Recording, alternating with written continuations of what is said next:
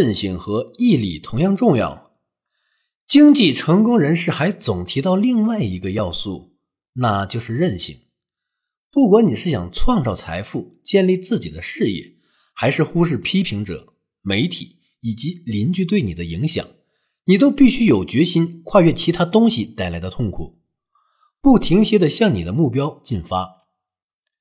那些百万富翁以及经济成功的美国人，早早就学会了这么做，推动自己在升职加薪、金融独立的道路上不断前行。我们在追求提前退休、经济独立的人身上看到了这种韧性。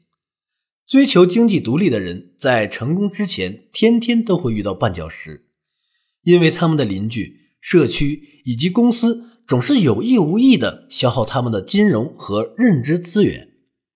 艾伦·德马库斯成功的建立了一家制冷剂回收公司，之后将业务转卖出去，成了一位百万富翁。一路走来，他都表现出了极大的自制力。现在，他的身家在八百万到一千万美元之间。艾伦十四岁就开始参与他叔叔的暖通空调业务。自那时起，他就开始了解这个行业，并且懂得努力就会有收获的道理。在大学期间，他再次加入他叔叔的团队，这次他获得了一个销售职位。过了两年半，艾伦毅然选择了退学。自此，艾伦开始走上了一条曲折的成功之路。在做了两年的销售工作后，我叔叔将公司。卖给了一家上市公司。当时市场情况很好，可预见的利润很高，我也得到了一份工作，但我并没有接受。但在两千年初，那家公司破产了，我叔叔也失去了一切。自此，我决定开始筹资，拉着我叔叔一起再次创业。我们向朋友和家人借款。最终筹到了十八万美元的启动资金，我向他们保证会按时归还借款。一回想起那种情形，我仍然感到恐慌。我们的账面资产增长得很快，但是却缺乏现金储备。我们住在旧金山的一套公寓里，公寓花了我们很多钱。我妻子一年挣二点六万美元，而我分文未挣。我们真的是白手起家。随着生意的快速发展，现金的需求量也越来越大。我们必须要有信心。在我整个职业生涯中，我一直是个信徒，但一开始我太过于自信了，竟奢望着所有的事情能通过祷告一一度过难关。我经常会有这样一种感觉：我拥有的一切，明天。都会消失。当你没有现金，只剩下空壳的公司时，你还能做什么呢？你只能把自己的钱投进去，用个人的应急基金啊，为你的事业提供资金，并支付雇员的工资。二零零八年到二零零九年期间，整个商界受到了重大的挫折，但是艾伦却能逆流而上。稳定并开拓了新的业务，这要归功于他谨慎的经营方式。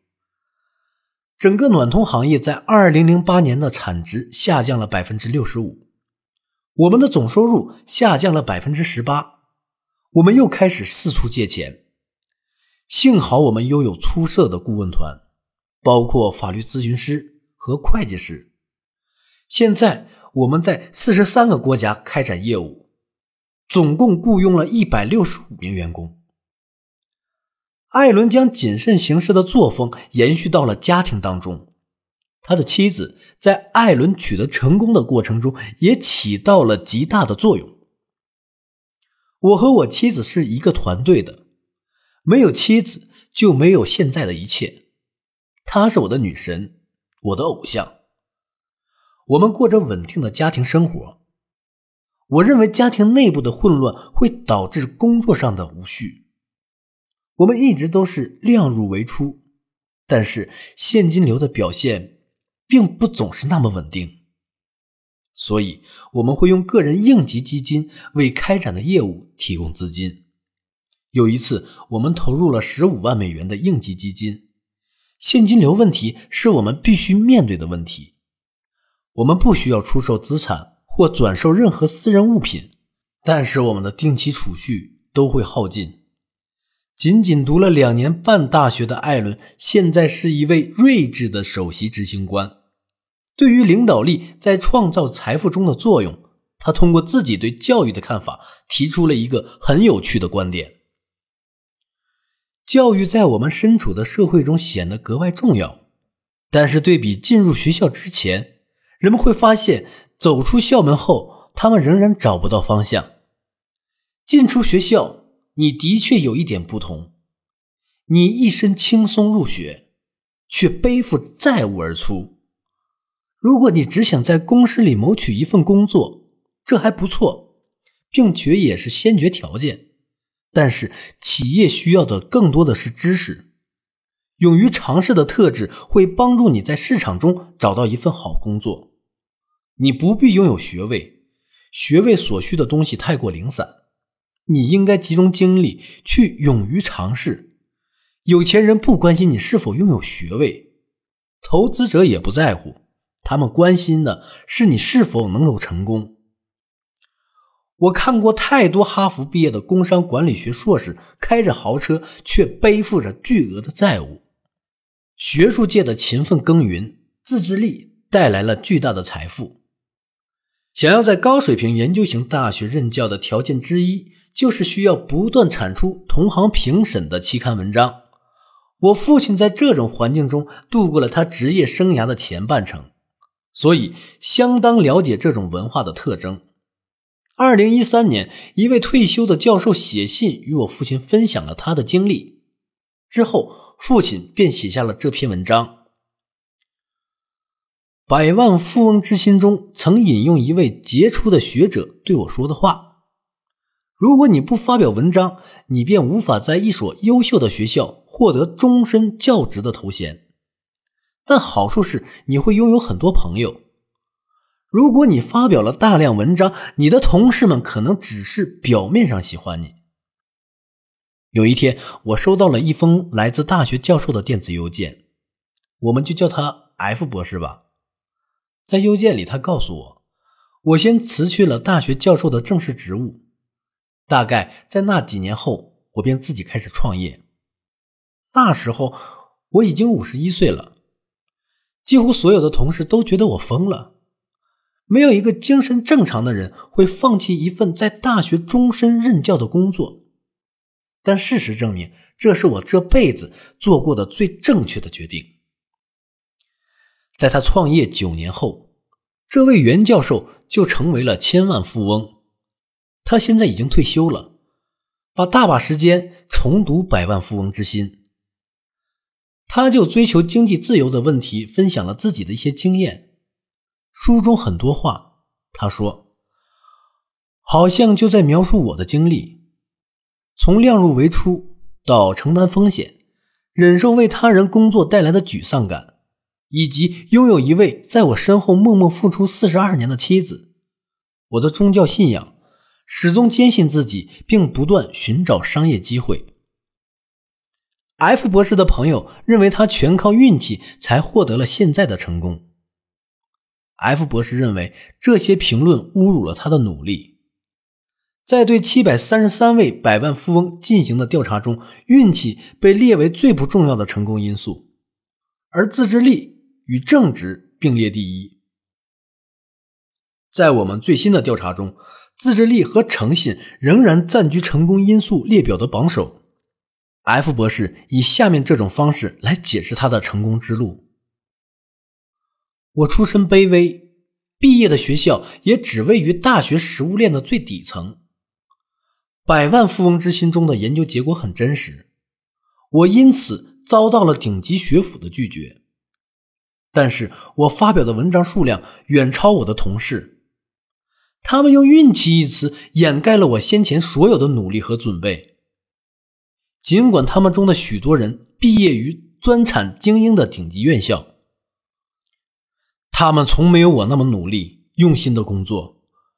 如果机会出现在他们眼前，他们也不会像我一样拼命争取。况且，他们也从没有试图寻找过这样的机会。我的确在许多方面都得到过帮助，但我的成功跟运气并没有很大的关系。通过叙述我的案例，我只想证明你的研究结果真的很真实。我在五十多岁时还能获得这么大的财富，只要你有正确的态度、信念，再加上努力，你在美国就能获得同等的财富。不幸的是，社会并没有向我们的年轻人传递过这样的信息。在创业的九年后，我拥有的财富远远超过我的预期。在这个过程，我越来越珍惜我的创业的经历，但我更喜欢舒适的退休生活。几年前，我终于退休了。自此，我把大把的时间反思我的大学和商业经历，甚至在几天前，我重新拿起《百万富翁之心》，对照自己进行了反思，由此产生了最强烈的一次思想上的共鸣。十五年来，我一分钱的债务都没有。现在我的净资产在八百万到九百万美元之间。在此之前，我从未向任何人透露过这个数字。我估计应该没有朋友知道我有这么多钱。过去几年，我们一家经常去海外旅行，但是除此之外，我们的生活一切照旧。好事多和沃尔玛还是我们最经常去的超市。